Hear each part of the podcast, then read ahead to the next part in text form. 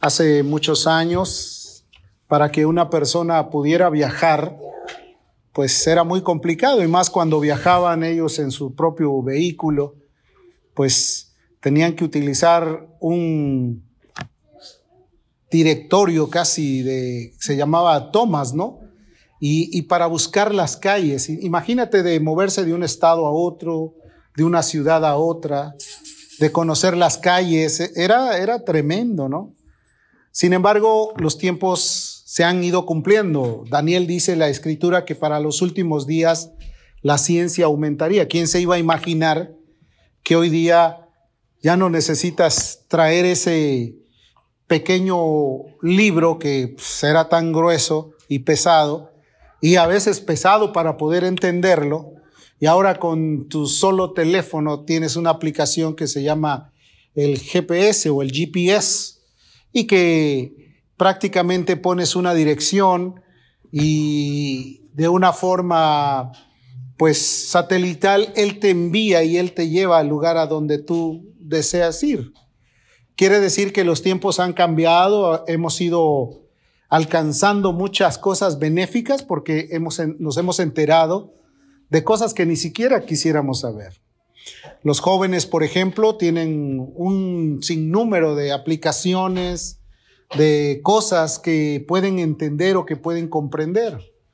Todavía unos 20 o 25 años atrás se, utilizaba la máquina de que tenía una cinta y, y, tenías que estar escribiendo y moviendo y si echabas a perder la hoja, pues aunque le echaras corrector se veía horrible, ¿no?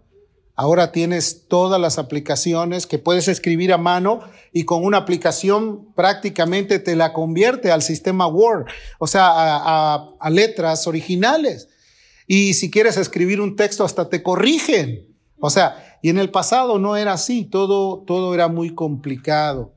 Obviamente el viajero pues se encuentra ahora con mejores herramientas, puede tener mejor conocimiento para poder llegar a su destino, puede ocupar menos tiempo, puede también ocupar menos desgaste físico porque para mucha gente el viajar es una especie de, de estrés.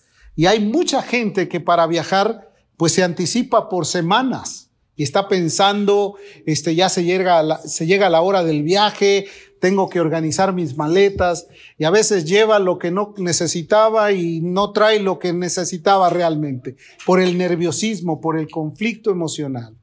Bueno, ¿por qué le digo esto? Porque ese es en la vida práctica de un viajero. Ahora consolidémoslo a la vida espiritual. Nosotros dice la escritura que somos peregrinos y advenedizos, que nuestra ciudadanía está en el cielo. Aunque para muchos eso sea algo así como, ¿de qué está hablando? Sí, cuando tú vienes a Cristo, Él te perdona, Él te da tu, te da de su compasión y te anota en el libro de la vida para que el día que tú partas puedas ir a una mansión celestial, a un lugar que Él ha ido a preparar donde Él te va a esperar con toda la amabilidad del mundo. Qué bonito es cuando llegas a un lugar y te reciben con gusto, te dan un abrazo, te dan un, un, beso, te abrazan, te aprietan la mano con cariño y tú dices, wow, ¿quién soy? ¿Por qué este recibimiento? Pero qué terrible es cuando llega, ay, ya llegó este, ciérrale y apágale la luz porque no, diles que no estoy, ¿no? Eso sería horrible. Bueno, en nuestro caminar nosotros sabemos que vamos a un lugar seguro. Pero nosotros podíamos decir, bueno, para el tiempo de actualidad, pues hay un GPS, hay un guía electrónico que me va a ir diciendo con todas las voces, si quiero oír la voz japonesa, la voz en inglés o quiero oír una voz en español, todo eso están ya dentro de las aplicaciones, no tienes por qué sufrir mucho. Casi te corrigen, ya te pasaste un alto, no, no, no tanto así, pero casi te dicen todo eso porque, porque está ahí a nuestra mano. Entonces, en el terreno espiritual nosotros debemos de tener algo así como un GPS también para saber cómo poder llegar bien sin ningún retraso y sin ninguna un problema en el camino. La Biblia dice que lámpara es a mis pies tu palabra y lumbrera mi camino. Eso dice el libro de los Salmos, el, el libro de los Salmos, 119, 160. Dice, lámpara es a mis pies tu palabra y lumbrera mi camino. Quiere decir que tendremos también nosotros una aplicación que espiritualmente nos va a ayudar para poder llegar seguros, para poder comprender cuál es el mejor camino. Bueno, el camino ya está trazado. Jesús dijo, yo soy el camino, la verdad y la vida. Quiere decir que para que nosotros podamos caminar en esta vida como peregrinos y advenedizos, tenemos que seguir ese manual, tenemos que seguir lo que ese GPS espiritual te dice que te dice no te vayas por este camino. Hay caminos que al hombre le parecen caminos de vida, pero su final es la muerte. Quiere decir que si no estamos completamente conscientes del caminar que tenemos, podemos cerrar nuestro camino, podemos caminar por un lugar o por un sendero donde no es pertinente ir, porque nos va a causar dolor, nos va a causar tropiezo, nos va a lastimar en nuestro caminar, vamos a, sufrir mucho y a veces el sufrimiento que nosotros llegamos a tener no lo podemos tolerar porque es demasiado fuerte, es angustioso. Cuando nosotros cometemos un error, una falta o tomamos una decisión equivocada, obviamente tendremos como resultado también lo que nosotros sembramos. La Biblia dice eso, que lo que el hombre siembra, eso también recoge. Ahora, ¿por qué hago alusión a esto, querido hermano? Porque vivimos en un tiempo de muchas complicaciones, en un tiempo donde hay demasiados distractores y también demasiadas cosas que, que te pueden estar atrayendo, llamando la atención o perturbando. ¿Cuántas veces has querido llegar a casa con el propósito de decir, voy a descansar y te sientas en el sillón y de repente agarras el teléfono y empiezas a, a, darle vueltas y vueltas y te absorbe. Cuando pasa el tiempo, no fueron 20, 30, no fue una hora, fueron tres, cuatro horas y de repente dices, ya es medianoche y no he podido terminar con esto. Esas son verdaderas eh, llamadas de atención que, que te atraen. ¿Por qué? Porque la Biblia describe que las imágenes, pues obviamente favorecen mucho a la mente. Y el, profeta Jeremías dice que a veces uno se entontece con las imágenes. Sea, en otras palabras, pierde el tiempo, pierde la capacidad de, de crear, la capacidad de desarrollar algo físico o la capacidad de desarrollar algo también emocional. Porque esa pérdida de tiempo te rompe la oportunidad de que tú puedas estar con tu familia, comentar cosas agradables o quizás poner en perspectiva algo que tú quieres alcanzar, una meta. Por ejemplo, eh, de aquí a un mes, a dos meses, queremos lograr ciertas cosas para que nuestra vida se sienta bien, pero cada uno se aísla. Podemos estar viviendo en el mismo lugar, en el mismo techo, pero cada quien está buscando su propia satisfacción emocional por lo que ve. Y nosotros tenemos que romper con eso. ¿Por qué? Porque la Biblia describe que ella es lámpara a nuestros pies. Es lumbrera nuestro camino. Quiere decir, la Biblia es uno de los libros más hermosos que han existido sobre la faz de la tierra. No hay otro libro que haya vendido tantos, eh, tantas Biblias que se hayan vendido como ella. O sea, ha sido el bestseller por excelencia en todos los idiomas en todos los lenguajes. De hecho, hay unas academias lingüísticas que hoy están preparándose para terminar eh, toda la traducción a un lenguaje original que nosotros posiblemente no entenderíamos. Pero no es, no es el libro de Harry Potter, ¿no? Que eh, ganó cierta ventaja porque una mujer empezó a contar sus sueños que tuvo. No, este es el libro real, la palabra que a nosotros nos hace completamente inteligentes, nos hace completamente prevenidos, nos hace completamente orientados a tomar las mejores decisiones. Acompáñame al capítulo de Juan, capítulo 5, verso 39.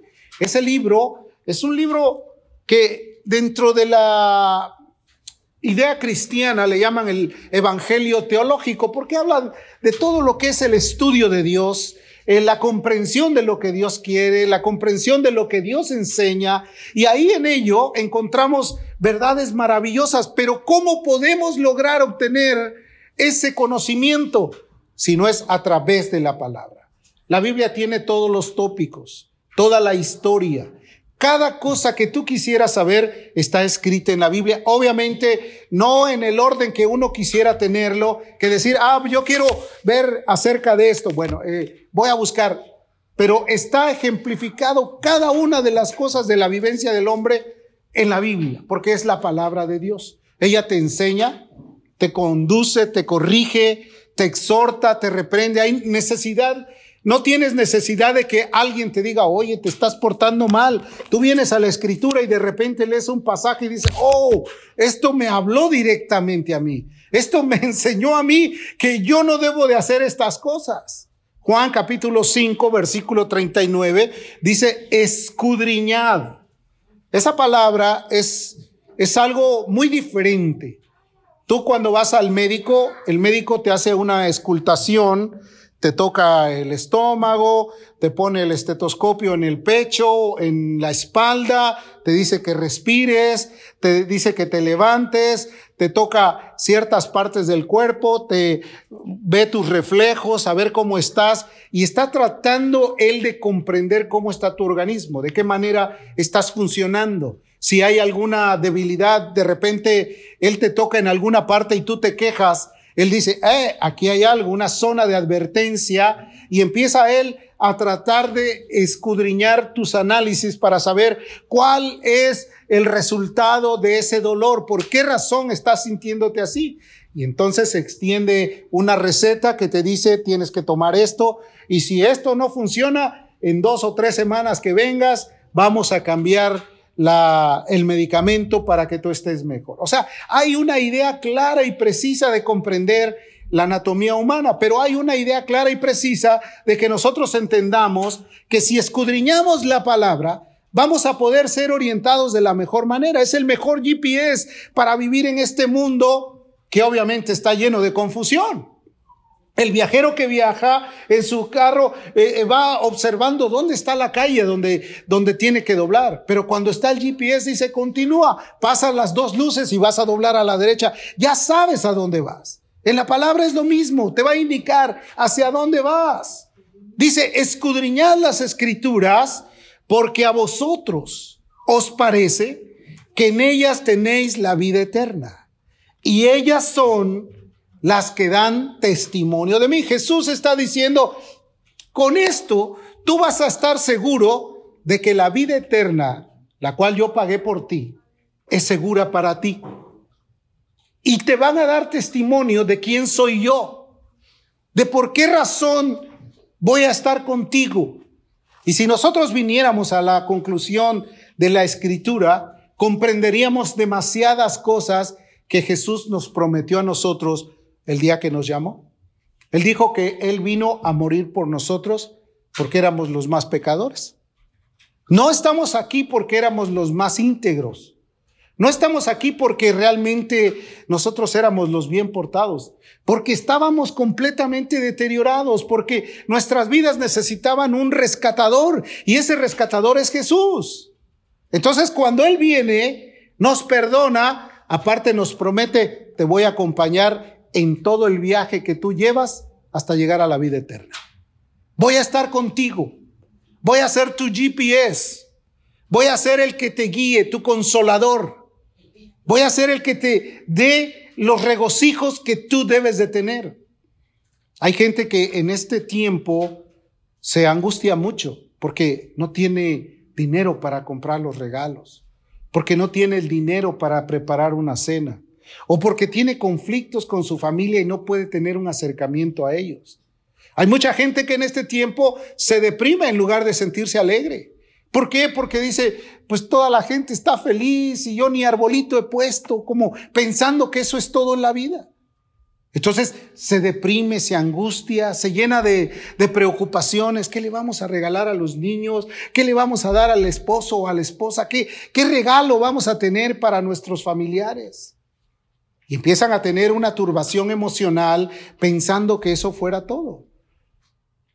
Y hay otros que viven alegres, que los ves sonrientes, que los ves felices, que los ves íntegros. ¿Por qué? Porque saben que tienen un consuelo. Jesús también prometió, dijo que Él nos iba a dar todo lo que nos haga falta conforme a sus riquezas en gloria. Hay ocasiones que ni siquiera te imaginas de dónde va a llegar la bendición y cuando te das cuenta ya te dieron lo que tú ni siquiera pensabas que ibas a tener. Porque Dios es bueno. Porque Él te prometió que te iba a guiar. Si tú escudriñas su palabra, vas a darte cuenta que Él, aunque sufrió tentaciones, sufrió persecución, sufrió dolor, sufrió la traición de sus propios amigos, como Judas, Él se portó irreprensible y murió por cada uno de nosotros. Tenemos todo por delante.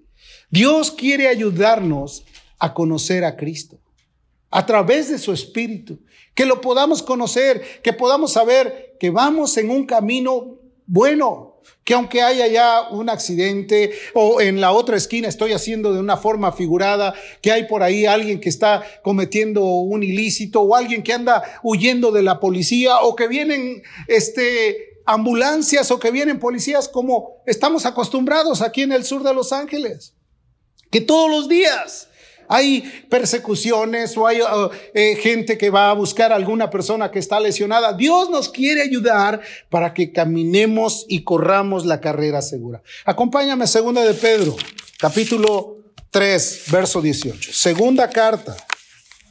¿Me está entendiendo? O estoy hablando en un lenguaje equivocado. Dice segunda de Pedro, capítulo 2, capítulo 3, perdón, verso 18.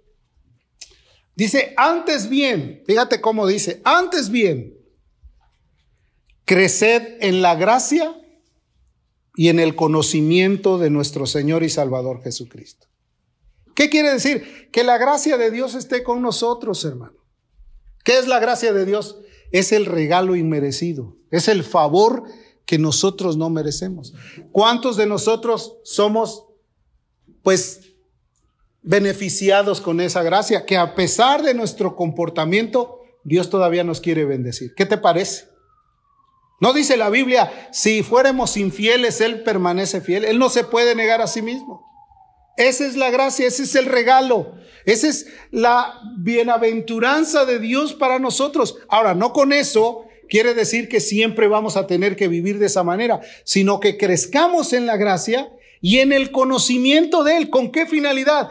Para que nos apartemos de todo mal, para que vivamos correctamente, para que demos a Él la gloria que Él se merece. Lee conmigo, antes bien, creced en la gracia y el conocimiento de nuestro Señor y Salvador Jesucristo.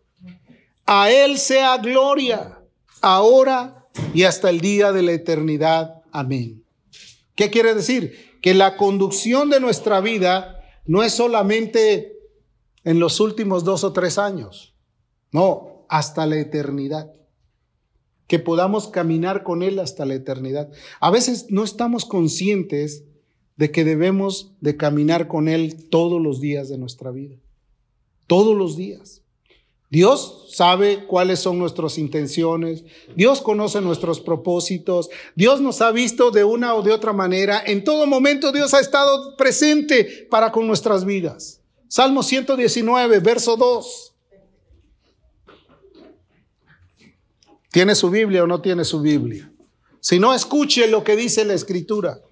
bienaventurados los que guardan sus testimonios.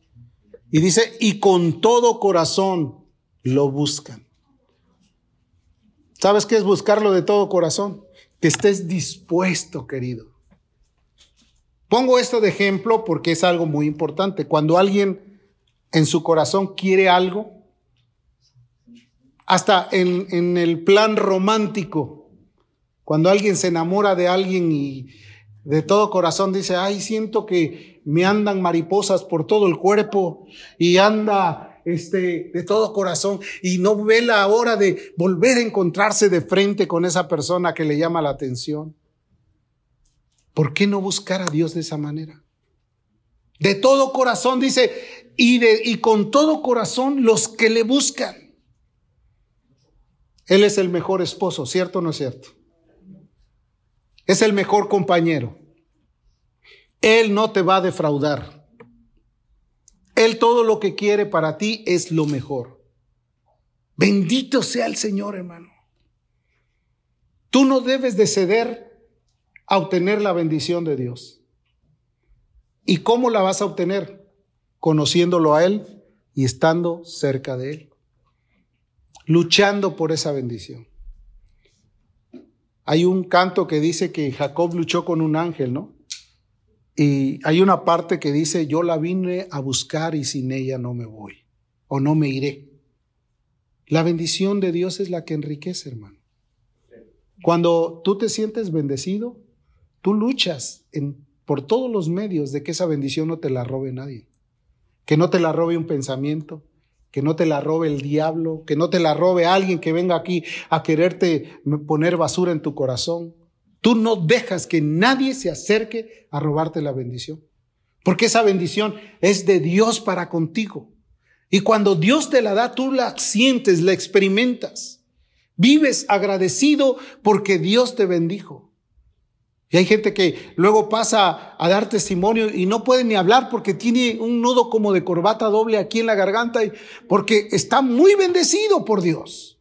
O porque recibió una bendición, lo que no esperaba, vino de una manera sorprendente y Dios le bendijo. Entonces, ¿por qué no guardar los testimonios de Dios? ¿Por qué no guardarlos en medio del corazón? ¿Sí?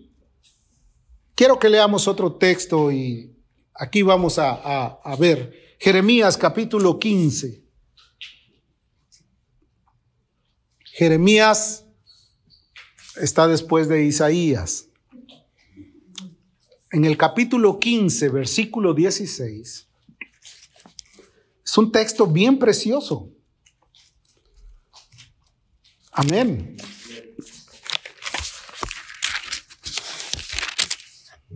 Dice de la siguiente manera. 15, 16. Fueron halladas tus palabras. ¿Y qué dice? Y yo las comí. ¿Verdad que a nosotros nos gusta mucho a veces algo que siempre quisiéramos estarlo comiendo? Es pastel, ay, yo quiero doble, ¿sí? O son tacos, yo quiero cinco y otros cuatro más, o sea, porque te gustan, ¿no? O en estas épocas, ay, a mí me dan tamales, dicen. ¿Quieres comer lo que te gusta? Jeremías dice, fueron halladas tus palabras y yo las comí. Y tus palabras me fue por gozo y por alegría de mi corazón. ¿Qué le parece? ¿Se alegra y se goza cuando lee la palabra? Pues tengo meses que estoy muy triste. Entonces no has leído la palabra, no has escudriñado la Biblia. Tengo tiempo que tengo aquí en mi corazón algo y, no puedo tener felicidad. No, hijo. La Biblia dice que él encontró las palabras, se alegró su corazón Dice además, porque tu nombre se invocó sobre mí. No dice la escritura, invócame en el día de la angustia y yo te responderé. ¿A quiénes recurrimos cuando estamos presionados? A veces recurrimos a la familia, ¿no? Oye, ayúdame, échame la mano, fíjate que esto. No, dice la escritura, invócame en el tiempo de la angustia. Es a Dios, hermano. Y a veces hasta el último momento decimos, Señor, ya busqué por todos lados, ahora aquí te traigo mi carga. Eso era desde el principio, ¿sí o no? Se tiene que hacer desde el primer momento. Porque Dios es fiel. ¿Cuántos creen eso? Dios es poderoso también para ayudarnos. Dios puede solucionar cualquiera de nuestras necesidades. Es más, nos conoce, sabe quiénes somos. Es tan sabio que conoce aún cuántos cabellos tienes en tu cabeza. Conoce tu entrar y tu salir. Conoce las intenciones de tu corazón. Él pesa los espíritus. Él observa de día y de noche tu caminar. ¿Cómo no saber lo que te hace falta? Dios tiene los remedios para ti. Y la palabra dice, y tu palabra fue por gozo, porque tu nombre se invocó sobre mí, oh Jehová de los ejércitos. ¿Cuántos quisieran invocar el nombre del Señor y decirle, Señor, yo quiero comprometerme contigo, quiero platicar contigo? Algunos dicen, pero ¿cómo voy a platicar con Dios si no está aquí? No, dijo él que iba a estar contigo todos los días. ¿Cómo vas a platicar con Él? A través de la palabra, porque si tú lees su palabra es como si Él te estuviera hablando. Porque la Biblia no habla de Dios, sino Dios te habla a través de la palabra. Esta palabra es viva y eficaz, dice la Escritura. O sea, no necesitas un interlocutor que te esté diciendo hoy dice esto, ni un traductor. Tú vienes a Él y ahí escuchas lo que necesitas saber. Él te quiere ordenar tus pasos. Él quiere dirigirte correctamente. Él te quiere guiar a toda verdad y a toda justicia. Amén. Él quiere hacer de ti una persona útil, que no te pierdas en este mundo. El texto más conocido de Juan 3:16 dice, porque Él envió a su Hijo para que todo aquel que en Él cree no se pierda. Nos dejó el mejor GPS, la mejor guía para que nosotros nos conduzcamos en este mundo para que viváis en este mundo sobria, justa y piadosamente, dice su palabra. Para que nadie te tropiece, para que nadie te engañe, porque déjame decirte que tu adversario o mi adversario, el diablo, anda como león rugiente buscando a quien devorar. Y el día que tú le dices, Señor, yo quiero comprometerme contigo, yo te quiero buscar, y de repente te entra un sueño que parece que te dieron de costalazos y ya no quieres ni abrir los ojos. O si no, de repente alguien viene y te dice algo que va contra la dedicación de tu corazón hacia Dios. Y te viene a engañar y te viene a mentir porque el diablo utiliza muchas gentes para poder poner tropiezo. Te comprometiste con Dios y de repente llega aquel amigo que no has visto por mucho tiempo y te dice, ah, hasta que te encuentro si te andaba buscando, vente, acá está lo que es el pari y te pierdes. El diablo vino solamente para matar, hurtar y destruir, ¿cierto o no es cierto? Pero Cristo vino para deshacer las obras del diablo. Si nos ayuda a nosotros, no vamos a caer. Vamos a estar seguros. Pero a lo mejor nuestra seguridad está encaminada a pensar, seguridad es que yo traiga muchos dólares en la bolsa. No, esa no es seguridad. Eso puede ser hasta tu perdición. Porque de la manera que el día que traes, ese día te olvidas de los compromisos de Dios, ¿cierto o no es cierto? Hay que comprar, hay que gastar, hay que disfrutar, hay que comer, hay que bailar, hay que hacer esto. Ya, ya se perdió todo lo que tenías. Pero el día que no tienes, Señor, aunque sea, échame unos cuantos. O sea, ahí estás, ¿verdad? Tratando de que haya. ¿Para qué? La Biblia dice que principio de todos los males es el amor al dinero, por lo cual se desviaron muchos. Hermano, teniendo sustento y abrigo debemos estar contentos. Ah, el pastor dice eso porque él tiene. No, no tengo. O sea, no, no es así. La idea central es que nuestro corazón esté enamorado de aquel que murió por nosotros. Jesús te ha amado tanto. Y te ha amado tanto que la evidencia de ello es que estás aquí. Que te ha traído porque Él quiere tratar contigo. Te quiere enseñar. Te quiere guiar. Juan 17, 13, ahí terminamos para que no se sienta muy oprimido. Juan 17, versículo 3. Dice, y esta es la vida eterna. Amén. ¿Cuál es la vida eterna, hermanos? Dice, que te conozcan a ti. No, no, que no conozcas a, la gente que tiene poder en este mundo. Que conozcas a Jesús. Y esta es la vida eterna, que te conozcan a ti, el único Dios verdadero, y a Jesucristo, a quien has enviado. El Padre envió a su Hijo para que tú vivieras. El Padre envió a su Hijo para amarte. El Padre envió a su Hijo para morir por ti. El Padre envió a su Hijo para que te acompañara en los tiempos de, de, dolor y de ansiedad. El Padre envió a su Hijo para libertarte de la esclavitud del pecado. El Padre envió a Jesús para darnos vida y vida en abundancia. Y la vida no tiene nada que ver de los bienes que uno posee, porque los bienes que uno posee pueden servir hasta de obstáculo para poder seguir el camino de Jesús. Sé que vivimos en un lugar donde el eslogan es el, el sueño americano, ¿no? Pero déjame decirte que miles de personas viven en un estado de esclavitud. Que no es la realidad ese eslogan, pero que puede ser una posibilidad cuando tú rindes tu corazón al Dios del cielo. Que no podrás tener todo lo que tú creas que es necesario para ti. Porque a veces los conceptos y los valores nosotros los cambiamos de acuerdo a la mentalidad o a la influencia de la presión de la generación. A veces la presión de la generación te dicen, si tú no vistes de esta manera, si tú no tienes esto, si tú, no vales nada. Déjame decirte que el que compró tu vida es Cristo.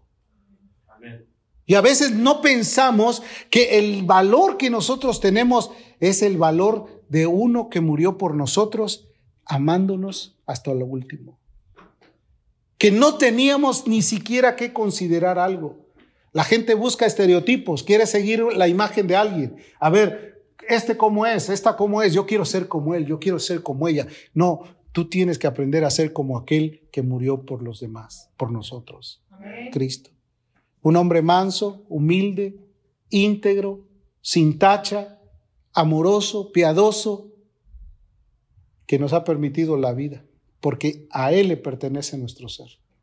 Queramos o no queramos, porque a su tiempo toda rodilla se doblará y todo, toda lengua confesará que Jesús es el Señor.